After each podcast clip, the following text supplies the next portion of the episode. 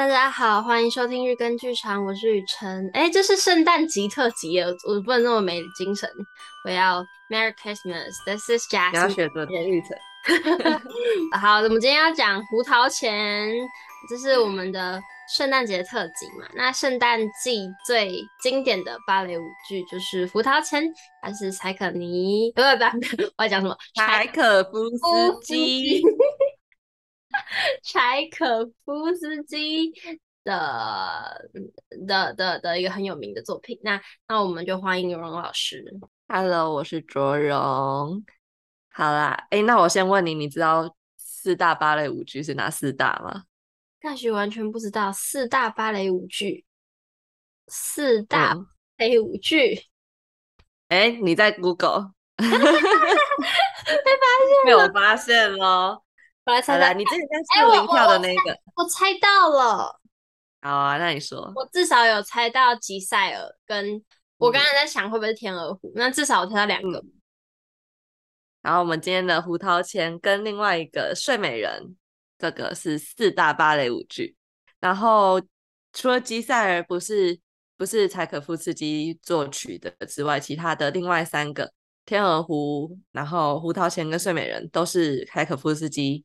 他作曲的芭蕾舞剧这样子，嗯，然后我们今天就比较主要来聊聊《胡桃钳》这一出，因为呃这一出它为什么很常在圣诞节扮演？其实原因非常简单，它的故事设定一开始它就是在一个圣诞夜上面，然后呃这一出芭蕾舞剧一开始它的故事原型其实是从一个作家叫做霍夫曼他的那个故事。他的那个童话的故事原名叫做呃《胡桃钳与老鼠王》，对，他是一个日耳曼的浪漫主义作家写的呃故事这样子。然后诶是由一个叫做佩提帕他来编写这个剧本。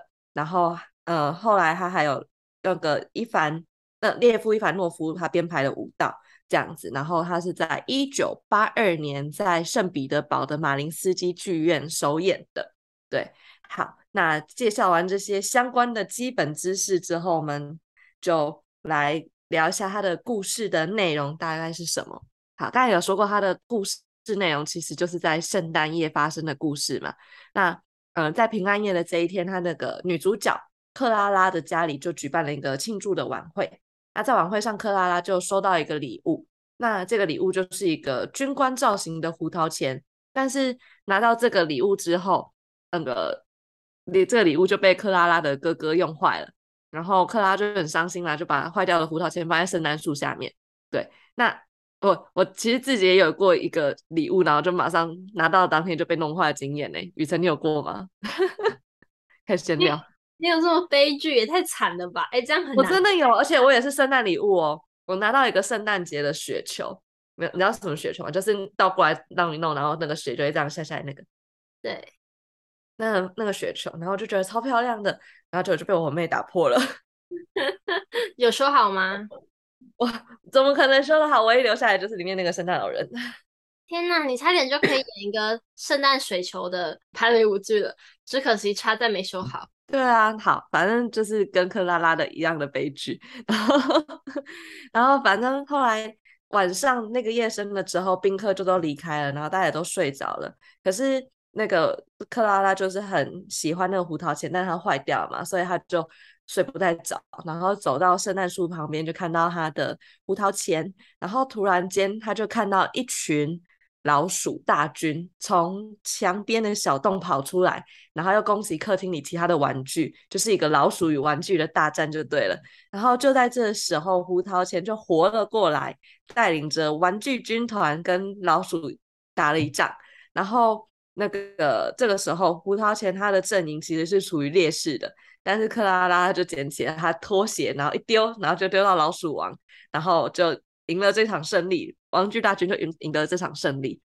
然后后来，呃，在这一场大战打完之后，胡桃钳就变成了一个王子，然后他要答谢克拉拉嘛，因为他带领他们打赢了这场胜仗，他就带着克拉拉穿越了白雪覆盖的森林。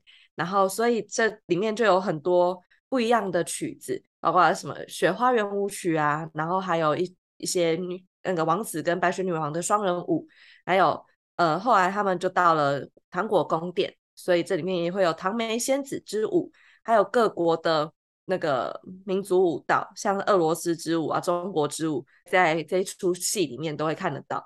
然后最后还有花仙子的花之圆舞曲，然后最后王子才又把克拉拉送回到家里面，然后结束就是在一个克拉拉隔天早上起床，然后很满足的抱着胡桃钳在沙发上睡觉，然后他其实这一切都是一个梦这样子。那我那个我来问问雨辰，你觉得 胡桃钳这一出戏呀、啊，如果是一个呃，就是在这出戏里面最难的角色是哪一个？最难的角色总不会是个小女孩吧？就是、胡桃钳吗？我们说女生啦。哦，女生最难。如果是她是就是女首席的话，可能会跳哪一个角？女一的话会跳哪一个角色？怎么想都是小女孩，但怎么会让小女孩跳女一呀、啊？嗯，好，所以其实这一出的，如果是论技巧最高超最难的话，应该是唐梅仙子。哦，原来如此。对，这是。一个比较不一样的，就是大家会觉得这出戏的主角是克拉拉没有错，可是可是就是如果是以舞蹈的技巧言来说的话，最难的其实是唐梅仙子。但是因为唐梅仙子在这个故事线里面，她其实只有出现两幕，所以呃很多剧团的处理做法可能就是她扮演不止这一个角色，就是可能前面的白雪女王她也有演，或者是可能克拉拉一人演一半，前面后半段。不同人之类的，然后让他去增加他的戏份，这样子就跟天鹅湖最最难的就是黑天鹅一样，但是通常黑天鹅跟白天鹅可能也会是同个人演之类的这种做法。但是其实胡桃钳在一开始首演的时候，其实他的评价不是到非常的好，有一说是就是会觉得这一出剧整个就有点太童话了，然后所以就会觉得说对。俄罗斯皇家剧院的这个是一个奇耻大辱，这样子对。然后也有人说是可能扮演唐梅仙子的的人，他的身材或者是什么技巧之类的，可能差强人意之类的，所以首演的评价其实没有很好。但是因为这个故事就是很合家观赏，很有童趣嘛，所以在近几年来讲，它就是一个每逢圣诞节都会被拿出来演出的芭蕾舞的剧目。这样子，我觉得你有看过《胡桃钳》吗？说实话，我刚刚才看，就是 哦，你完全没有看过完整的故事哦。我有看过他的故事，但是是书，哦、但是他的舞剧 YouTube 上很多吧。我我刚刚才看，蛮多的。然后，因为他这几年，呃，应该说他近代会很容易被拿出来演，还有一个原因是，他就是一个需要很多群众的戏。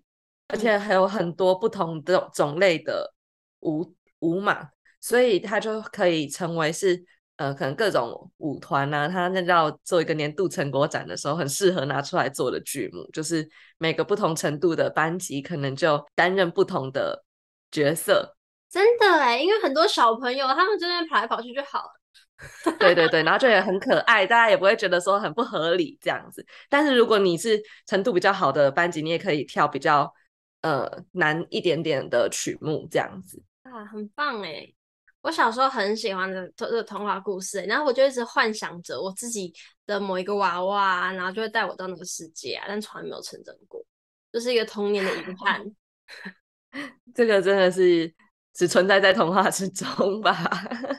那你自己最喜欢这一支舞里面哪个片段呢？如果讲音乐，我其实最喜欢《花之圆舞曲》。为什么？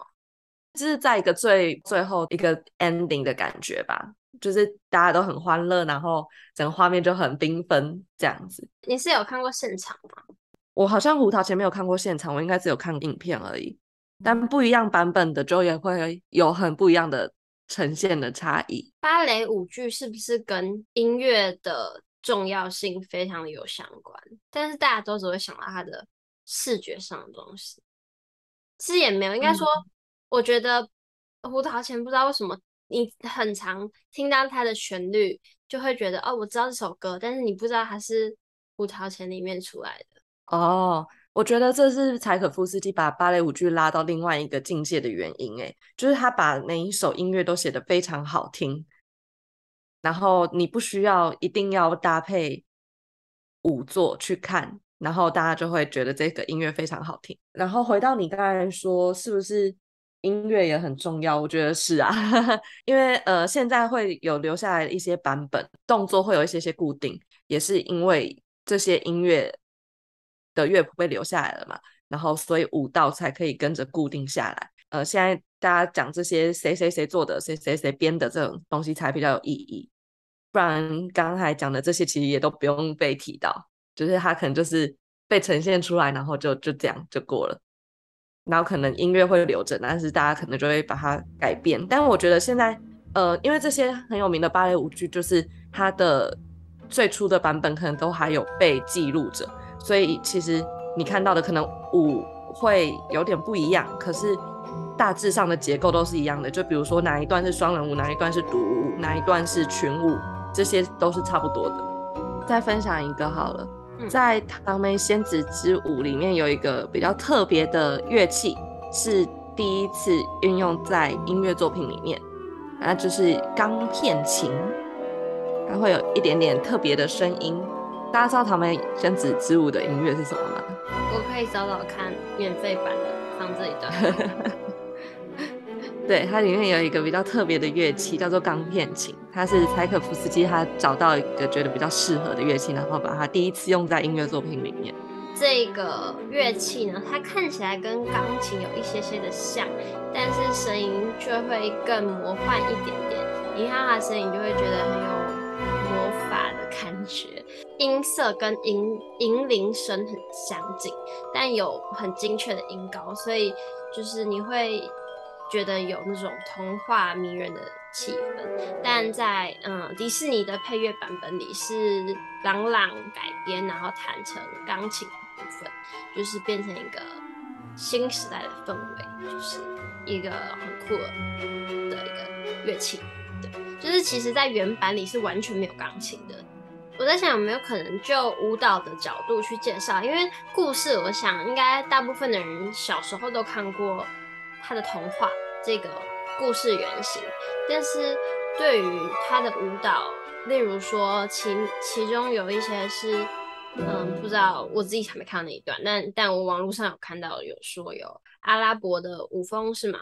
还是就是会有？其实就是因为他都还是用一个比较芭蕾舞的方式去 呈现，它那个只是我觉得音乐上的差别反而比芭蕾舞本身明显哦。然后其实其他的就是有点在服装上面去呈现它，其他就是反正总之就是很芭蕾，就大家直接去看。大部分啦，大部分都还是芭蕾的基本，就是比较没有很明确定就是哪一个国家的舞蹈的那种感觉。电影或者是动画的《胡桃钳》是不是就没有这些芭蕾的成分？比较少，大部分好像都是以音乐为基底去制作的。啊，好可惜哦。嗯，像我记得我小时候看过的那个版本，好像是芭芭比的吧？就芭比好像有一个有有出有出天鹅湖，也有出过胡桃钳的。天鹅湖的那个版本里面，芭蕾的就是舞的成分就还占蛮多的，但是胡桃钳的好像相对就比较少一点。哈，因为像圣诞节啊这个节日，它就是在呃西方是一个非常重要，就跟我们农历新年一样重要的节日嘛。那呃，我觉得《胡桃钳》这个这一出作品算是一个很成功的案例，就是他把圣诞节的故事融入在呃艺术作品里面，然后呃可以达到这样子这么长久一直流传下来的的结果，真的是一个蛮厉害的作品。那希望大家未来如果刚好在圣诞节剧院里面有演出《胡桃钳》的时候，也有办法可以去剧院里面欣赏看看这一出戏真的被制作出来会是什么样子的。我觉得我们用言语来讲这些东西都非常的困难，因为其实它就是一个非常的视觉上很缤纷。我觉得相较于《天鹅湖》而言，《天鹅湖》我看很多次，但是《胡桃钳》我还没有进去剧院看过一次。但是我觉得就是看了很多影片的结论，就是它的。视觉上会很缤纷，因为它角色就很多，然后又有像刚才雨辰有提到的，呃，什么中国之舞、俄罗斯之舞、西班牙之舞这种，呃，异国风情的服装设计，一定会有。然后虽然它可能舞蹈不一，呃，比较芭蕾，但是我觉得现在因为台湾是一个很多元融合的社会，所以搞不好也会有不一样的呈现。如果真的有机会可以进剧场看看的话，也很欢迎大家进去剧场直接欣赏这一出芭蕾舞剧《胡桃钳》。那就祝大家有一个快乐的圣诞节，拜拜！祝大家的圣诞节礼物都不要坏掉，拜拜！真的。